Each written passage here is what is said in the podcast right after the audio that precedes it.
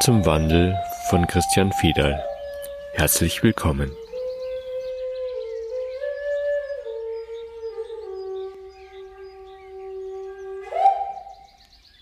Du hast ja beim letzten Mal dazu aufgerufen, dass die Hörer auch Fragen stellen können und die du dann wiederum in den Podcast mit einbeziehst.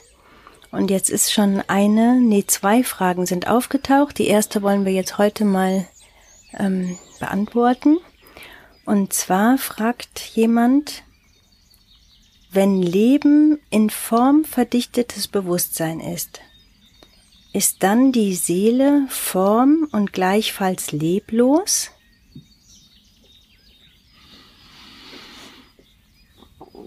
Ja, das ist noch keine Antwort. Ich lasse es einfach wieder laufen.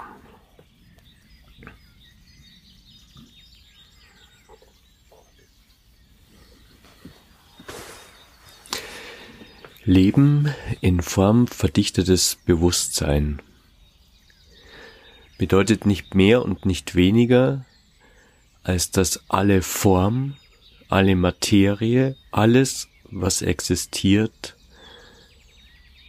Bewusstsein ist und damit im höchsten Maße lebendig.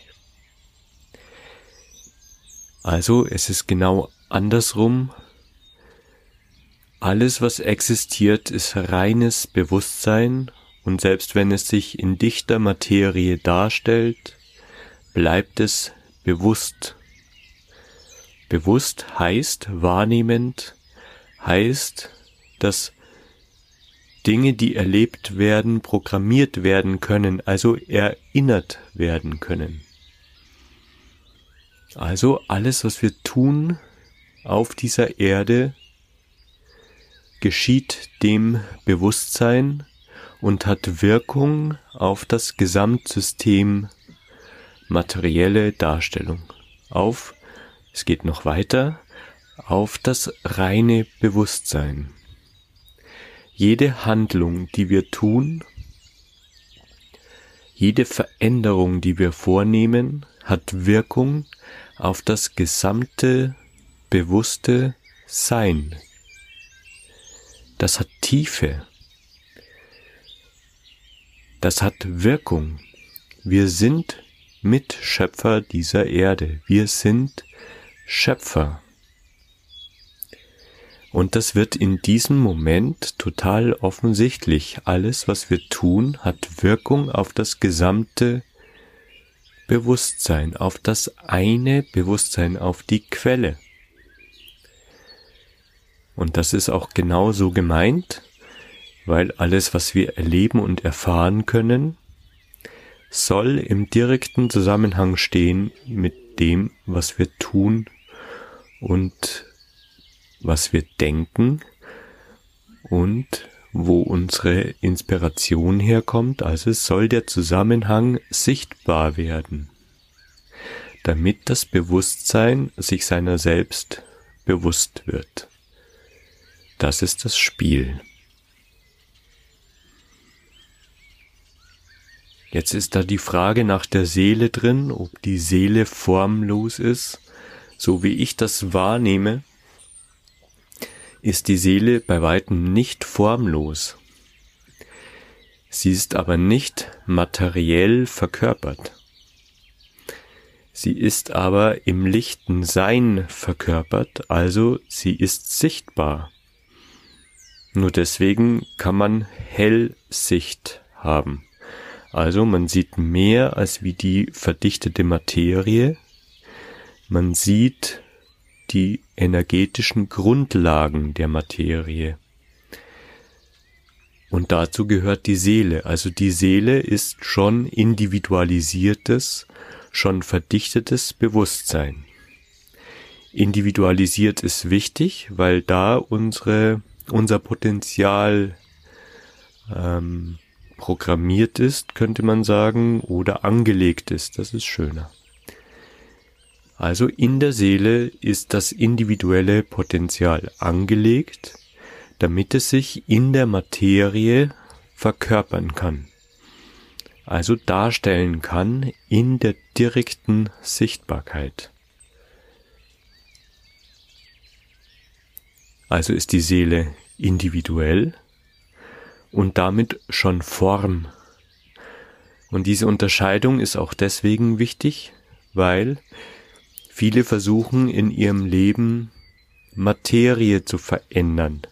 Also sie wollen Reichtum, sie wollen ähm, ein Haus, sie wollen ähm, keine Ahnung Dinge, die sich anders zeigen, als wie sie sie erleben.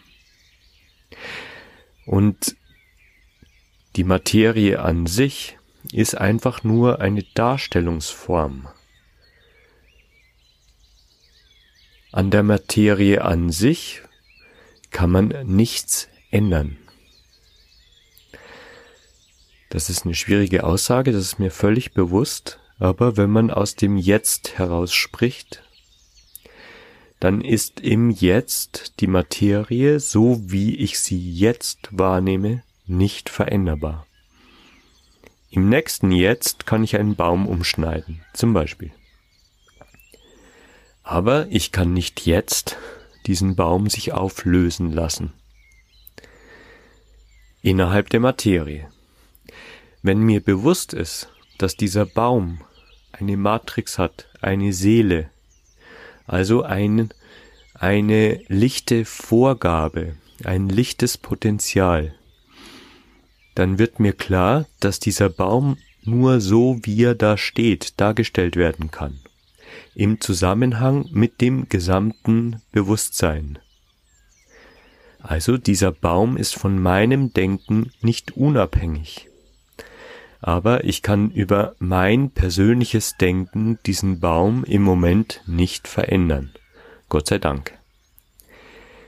Weil sonst hätten wir ein Riesenchaos, weil jeder will was anderes der eine Nachbar möchte den Baum da haben, der andere will ihn weghaben, wieder ein anderer will aus Natur einen Laubbaum machen und so weiter und so weiter und so weiter. Das, was wir damit nähren, ist das kollektive Bewusstsein mit unserem Wünschen und Wollen. Und damit stellt sich die Welt dar, wie sie sich darstellt aus unserem kollektiven Sein denn alle sind ein individualisierter Teil des gesamten Bewusstseins. Also kann die Erde und ihre Darstellung nur ein Ausdruck sein von unserem kollektiven Bewusstsein. Wenn also jetzt wir eine erschöpfte Welt wahrnehmen zum Beispiel oder Umweltkatastrophen oder Krisen dann muss uns klar sein, dass wir an der Materie an sich nichts verändern können. Das heißt, wir können diese Krise nicht abwenden, wenn wir nicht in unserem Bewusstsein diesen höheren Standpunkt einnehmen und erkennen, dass wir alle daran wirken, dass sich die Materie, also unsere sichtbare Welt, so darstellt, wie sie sich darstellt. Jeder Kampf, jeder Krieg ist absolut sinnlos, weil wir als kollektives Bewusstsein der Urgrund dieser Darstellung sind. Wenn wir das also heilen und verändern wollen, dann können wir das nur in unserem Innern. Da, wo die Impulse sind. Da, wo das Erkennen ist. Da ist Veränderung möglich. Und dann wird sich diese Erde und diese Welt anders darstellen können. Nicht im nächsten Moment, jedenfalls noch nicht, weil das kollektive Bewusstsein im Grunde, man könnte sagen, die langsamste ähm, Verwirklichung hat. Also es ist ein Wellenschlag, der durch neues Bewusstsein ausgelöst wird und sich dann in unserer Zeitrechnung Jahre später darstellt.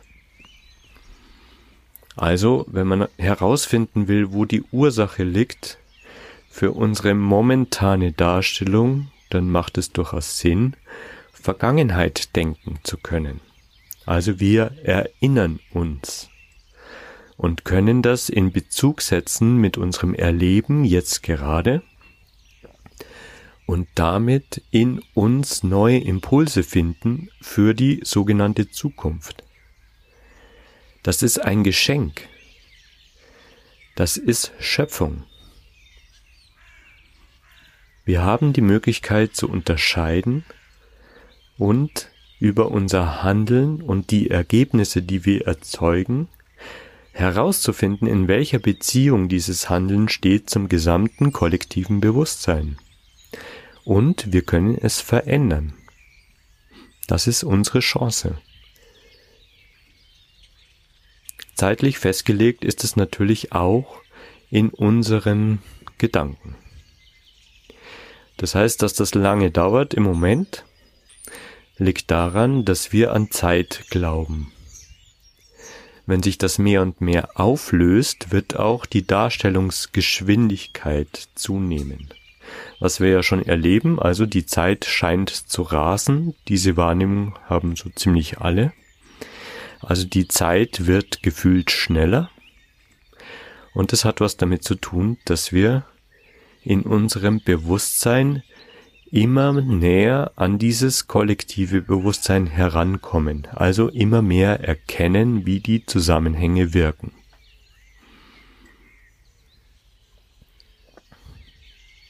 Also ich kehre nochmal zurück zu der ursprünglichen Frage, ähm, in dem alles Materielle eine Darstellung ist von dem Bewusstsein oder vom Bewusstsein durchdrungen ist, ist jede Handlung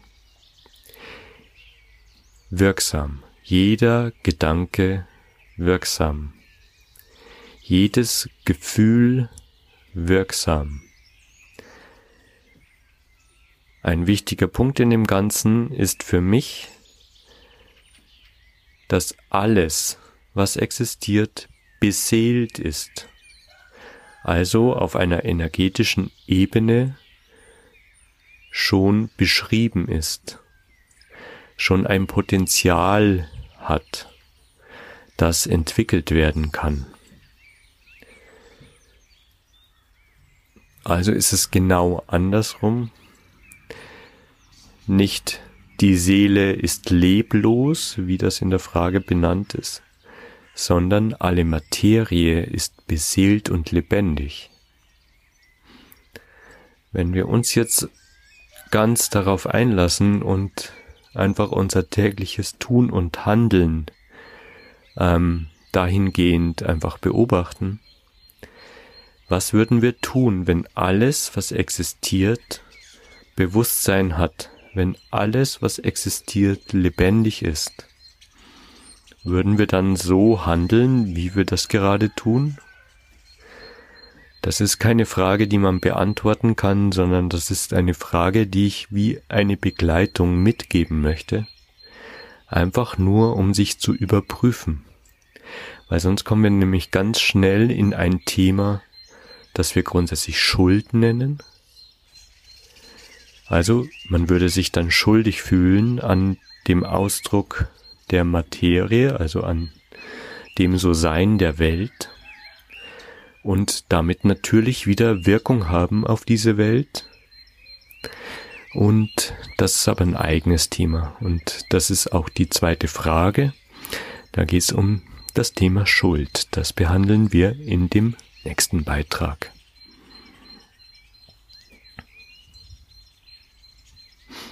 Ich habe noch einen weiteren Impuls, in dem alles was existiert, beseelt ist und Bewusstsein hat, ähm, ist das, wo wir Materie verändern können, nicht die Materie selbst, sondern da, wo unsere Impulse sitzen, also da, wo wir in direkte Verbindung gehen mit den Dingen und wo wir ein klares Ja im Herzen verspüren für die nächste Handlung. Also das sind die Impulse, das sind die Lichtfäden, die wir weben, damit die Materie sich dann so darstellen kann. Die direkte Übertragung ist am besten sichtbar in der Kunst, nicht in der konzeptionellen Kunst, sondern in der direkten, unmittelbaren Kunst, wo sich der Künstler ganz auf den Impuls und die Materie, die er zur Verfügung hat, einlässt und daraus aus diesem Impuls heraus handelt. Also es setzt sich direkt durch seine Hände um. Daher kommt der Spruch, wir sind Gottes Hände, weil die Impulse natürlich aus dem reinen Bewusstsein kommen und sich in der Materie darstellen wollen. Das, was widerstreitend ist und was uns eine Welt beschert, die Krisen hat und die Kriege hat, ist der unterscheidende Verstand, wenn er in dem Entweder oder bleibt. Wenn wir das Entweder oder hereinholen in das sowohl als auch, dann überschreiten wir quasi die Schwelle an der wir nicht mehr das eine gegen das andere aufwiegen, sondern die gleichzeitige Wahrheit unterschiedlicher Darstellungsformen annehmen und damit alles auf eine Ebene holen, in der ein grundsätzliches Ja dem Leben gegenüber ausgesprochen ist. Das ist die Grundlage, aus der heraus Kunst passiert. Das ist die Grundlage, aus der heraus Schöpfung passiert. Und da haben wir Wirkung auf die Materie, weil alles, was existiert, ist reines Bewusstsein in unterschiedlich dichter Form und ist im höchsten Maße lebendig und wesenhaft.